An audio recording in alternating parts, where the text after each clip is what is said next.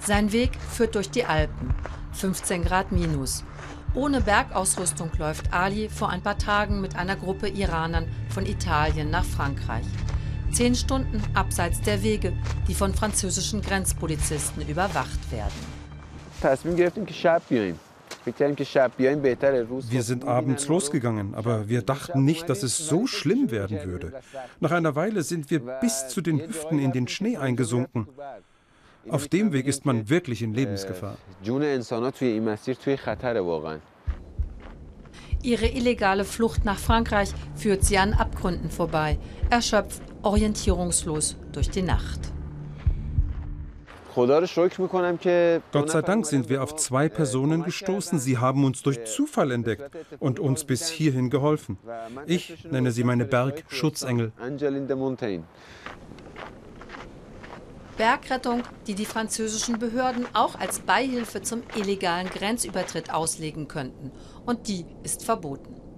Die Helfer bringen Ali und die anderen in die Berghütte Solidarität im französischen Montgenèvre. Der 40 Jahre alte Iraner ist dankbar, hier aufgenommen zu werden.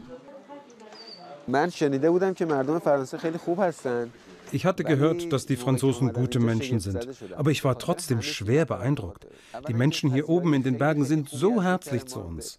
Sie versorgen uns mit allem, was wir brauchen, sehr großzügig.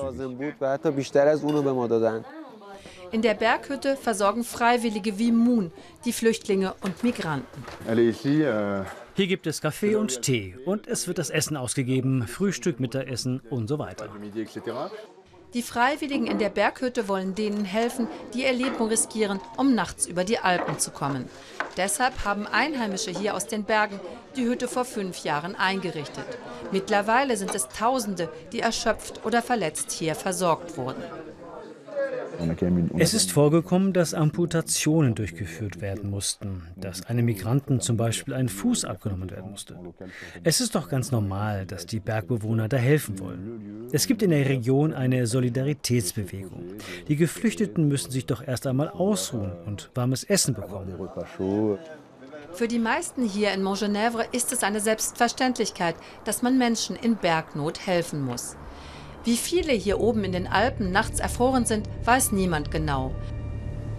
Immer wieder kommt es vor, dass Migranten auf entlegenen Fluchtrouten abstürzen. Ärzte versuchen Verletzte so schnell wie möglich zu finden, um sie zu versorgen. Die Migranten nehmen immer größere Risiken auf sich, um der Polizei zu entkommen. Sie gehen immer höher über die Berge und immer länger durch den Schnee. Es macht viele hier wütend, dass der Staat den Menschen nicht hilft. Wir sammeln die Aussagen der Ärzte über das, was an der Grenze geschieht.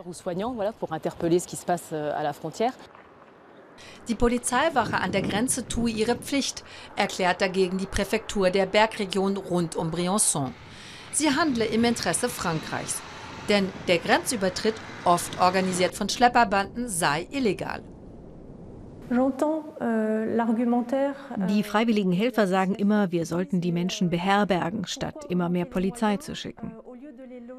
Aber das ist nicht die Aufgabe des Staates. Der Staat muss dafür sorgen, dass die Grenzen nur von Menschen übertreten werden, die das Recht haben, nach Frankreich zu kommen.